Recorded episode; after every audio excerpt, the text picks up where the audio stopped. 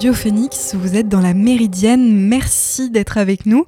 Aujourd'hui, comme tous les mercredis, en première partie d'émission, je propose de revenir sur les bonnes nouvelles de ces derniers jours.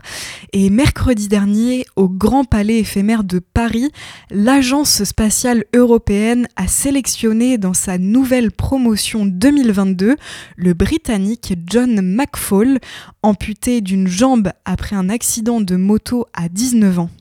Il pourrait devenir la première personne en situation de handicap à voler en orbite dans le cadre du projet Parastronaute. Né en 1981 dans une ville du sud de l'Angleterre, John McFall a vu son destin basculer à l'âge de 19 ans en août 2000 lors d'une année sabbatique en Thaïlande. Après un accident de moto, il se retrouve avec le genou cassé, la cuisse partiellement sectionnée et une amputation avec 40% de chances de survie avant l'opération. Privé de sa jambe droite, John McFall, issu d'une famille de militaires, doit renoncer à son rêve de rejoindre l'armée. Son nouveau combat, remarcher puis recourir, il y parvient. Une fois diplômé de la filière sportive à l'université, il devient même athlète professionnel et sprinter paralympique.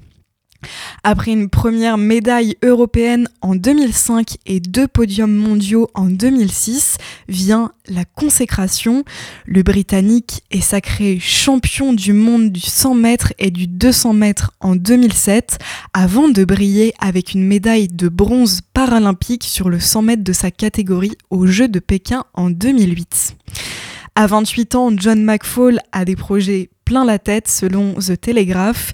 Il s'imagine traversant le Sahara à pied et l'Atlantique à la rame ou encore obtenant un brevet de parachutiste.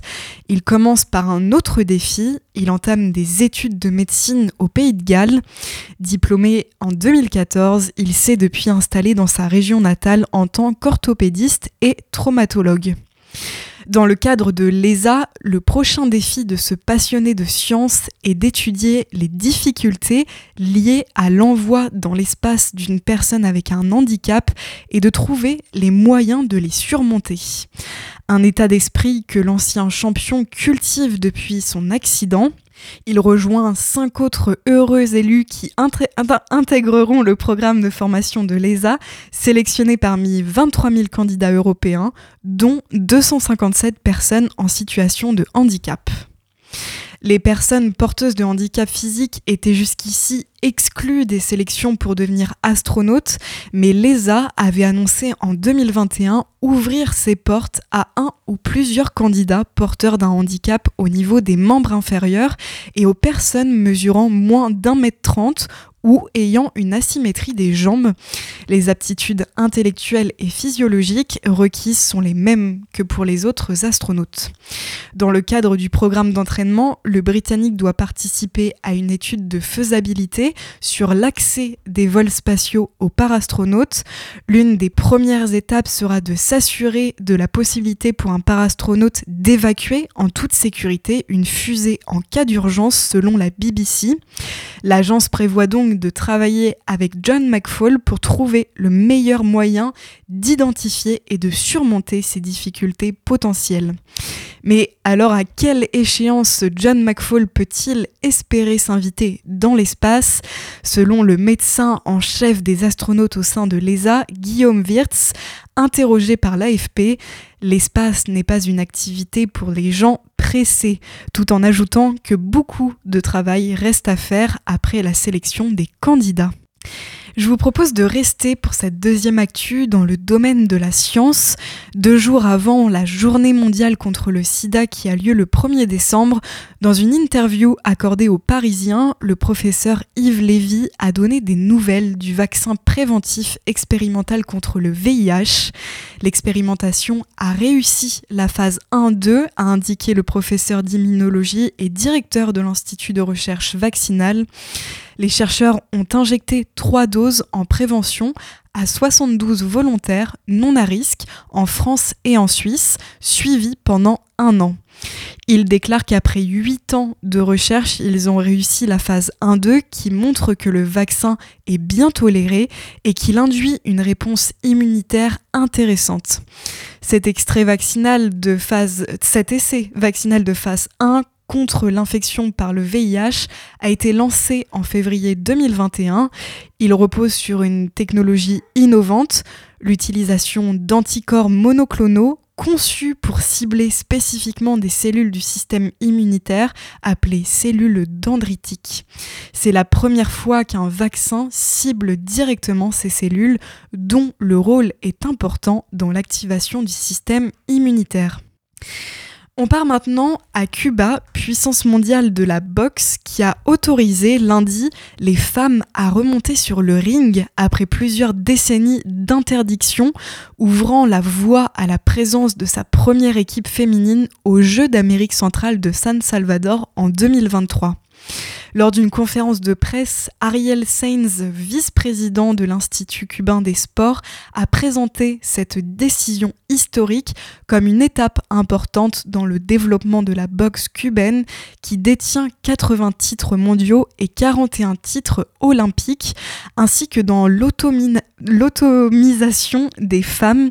Suite à cette annonce, je vous propose d'écouter la réaction de Gisèle, cubaine et amatrice de boxe. Son témoignage a été recueilli par Africa News. Cette nouvelle m'a donné un nouvel espoir car ma vie a changé. Désormais, je vais me concentrer uniquement sur la boxe, pour le moment en tant qu'athlète et à l'avenir en tant qu'entraîneuse. Car je veux que toute ma vie, jusqu'à ma mort, soit en relation avec la boxe. Avec cette décision, Cuba possède désormais une représentation féminine dans tous les sports, y compris l'haltérophilie et la lutte depuis 2006. Elle intervient après une demande de plusieurs décennies des athlètes et des entraîneurs cubains qui voient enfin tomber le dernier bastion du machisme sportif pour permettre aux cubaines de boxer. Elle résulte également de textes plus favorables aux femmes, tels que la nouvelle constitution cubaine de 2019, ainsi que le nouveau code de la famille approuvé en septembre dernier. Vous écoutez La Méridienne sur Radio Phoenix. Je vous propose de faire une pause en musique avant de nous retrouver dans la deuxième partie de la Méridienne. Je vous réserve encore quatre actus positives de ces derniers jours, mais avant cela, on écoute Métronomie en featuring avec Sébastien Tellier avec J'en ai assez vu. A tout de suite.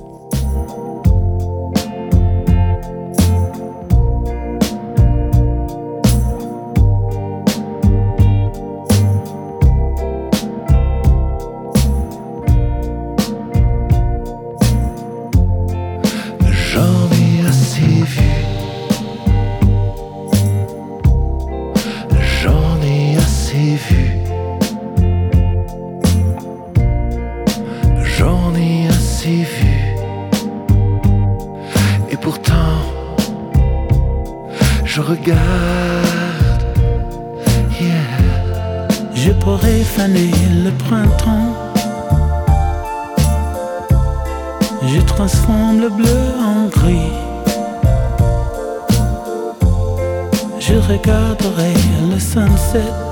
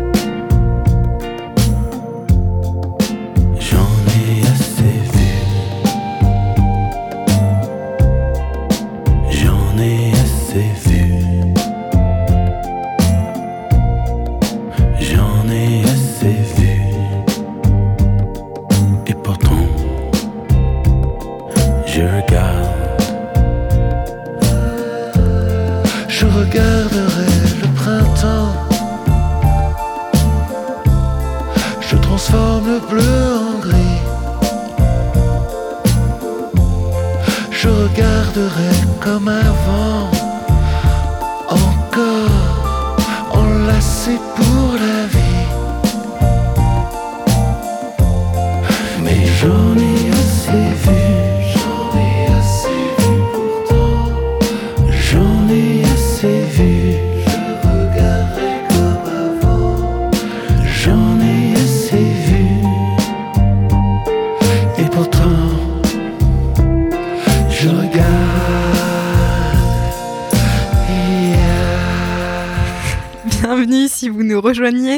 Vous êtes sur Radio Phoenix. Merci beaucoup d'être avec nous dans la Méridienne. À l'instant, vous venez d'écouter Métronomie en featuring avec Sébastien Tellier et leur titre J'en ai assez vu. Dans cette deuxième partie d'émission, je vous réserve encore quelques actualités positives de ces derniers jours, notamment sur le plan environnemental le Parlement européen et les gouvernements des États membres de l'Union européenne ont trouvé un accord dans la nuit de lundi à mardi pour interdire l'importation dans l'UE de plusieurs produits lorsque ces derniers contribuent à la déforestation. Cet accord cible plusieurs produits comme le cacao, le café, le soja ou l'huile de palme, le bois, la viande bovine ainsi que le caoutchouc sont également concernés comme plusieurs matières associées tels que le cuir, le chocolat, l'ameublement, le papier, le charbon de bois. Leur importation sera interdite si ces produits sont issus de terres déboisées après le 31 décembre 2022, euh, comme a précisé le Parlement dans un communiqué qui est en anglais et que vous pouvez retrouver en ligne sur son site officiel. La nouvelle loi garantirait aux consommateurs européens que les produits qu'ils achètent ne contribuent pas à la destruction ou à la dégradation des forêts, notamment des forêts tropicales irremplaçables, et réduirait ainsi la contribution de l'UE à la perte de biodiversité au niveau mondial. Le règlement entrera en vigueur 20 jours après sa publication au journal officiel de l'UE. Les entreprises importatrices auront 18 mois pour se mettre en conformité. Elles devront prouver que leurs produits respectent ces nouvelles règles en collectant des informations géographiques précises sur les terres agricoles où les produits de base qu'elles se procurent ont été cultivés. Le programme européen d'observation de la Terre Copernicus pourra être, pourra mobilisé. Le texte avait été proposé en novembre 2021 par la Commission européenne et repris dans ses grandes lignes par les États membres. Les eurodéputés avaient voté en septembre pour le renforcer significativement en élargissant la gamme de produits concernés. Le Parlement européen avait aussi réclamé d'étendre le champ du texte à d'autres écosystèmes boisés menacés, comme la savane du Cerrado. L'accord stipule d'ailleurs que cette extension à d'autres terres boisées devra être évaluée au plus tard un an après l'entrée en vigueur du texte. Selon l'Organisation des Nations Unies pour l'alimentation et l'agriculture, 420 millions d'hectares de forêts ont été perdus à cause de la déforestation entre 1990 et 2020. Dans son communiqué, le Parlement européen rappelle que la consommation de produits au sein de l'UE est responsable d'environ 10% de ces pertes. Selon l'ONG WWF, l'UE est le deuxième destructeur de forêts tropicales après la L'accord entre les eurodéputés et les 27 intervient la veille de la COP 15 dédiée à la biodiversité qui s'ouvre aujourd'hui à Montréal et jusqu'au 18 décembre.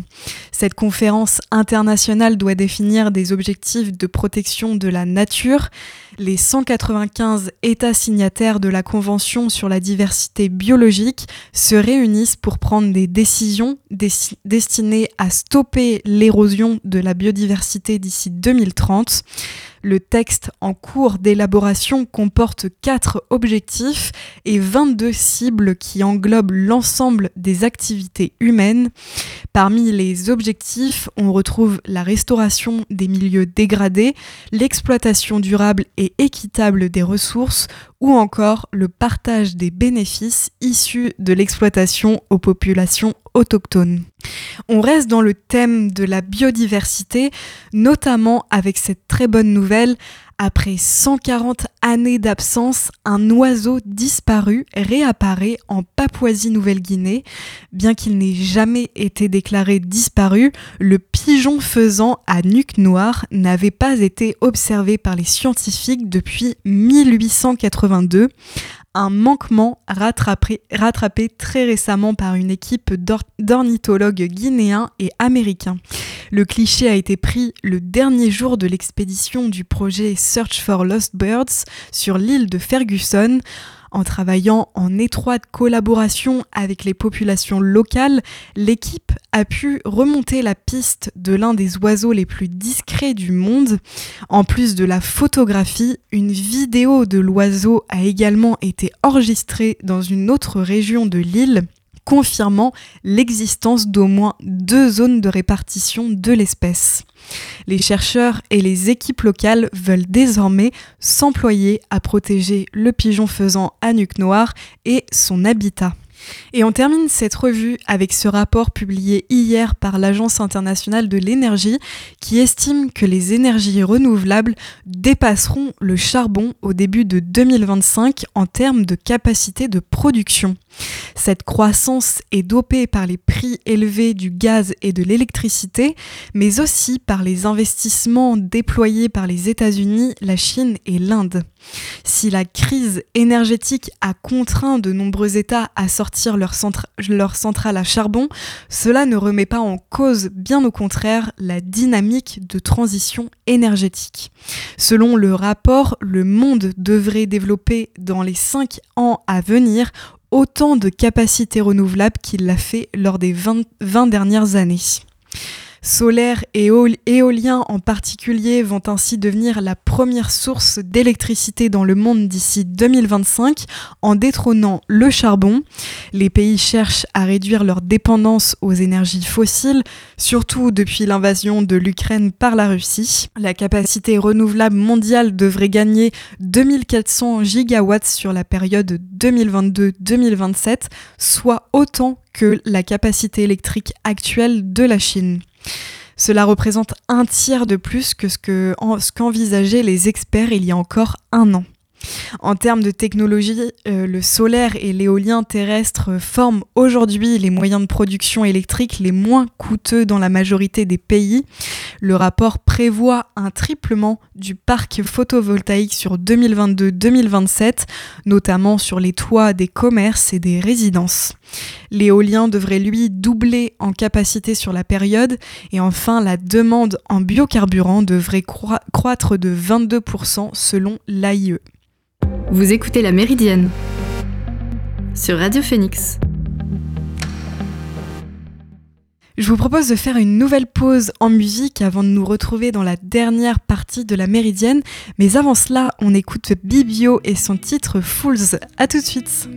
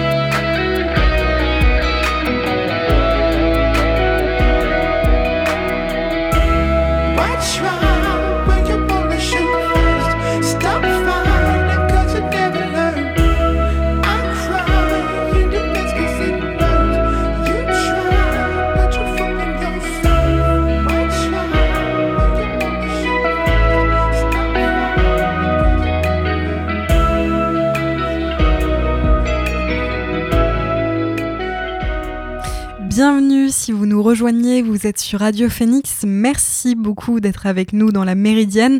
À l'instant, vous venez d'écouter Bibio et son titre Fools.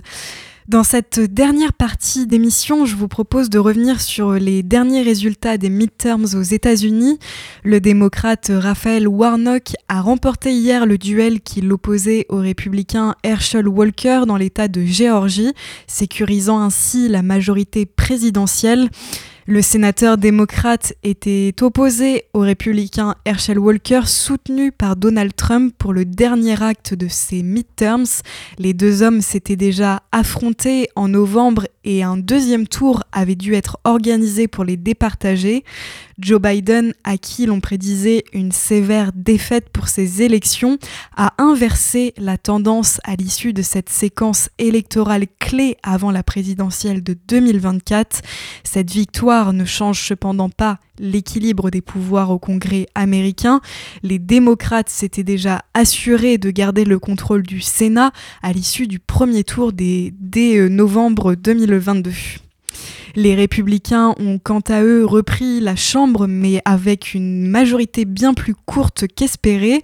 Ce succès permettra tout de même au parti de Joe Biden d'exercer entre, entre autres une plus grande influence dans des commissions parlementaires essentielles. Et c'est ainsi que s'achève cette émission de la Méridienne. Merci à toutes et à tous de l'avoir suivi. On se retrouve dès demain à 13h en direct pour une nouvelle émission. En attendant, je vous souhaite un bon après-midi sur l'antenne de Radio Phoenix. À demain!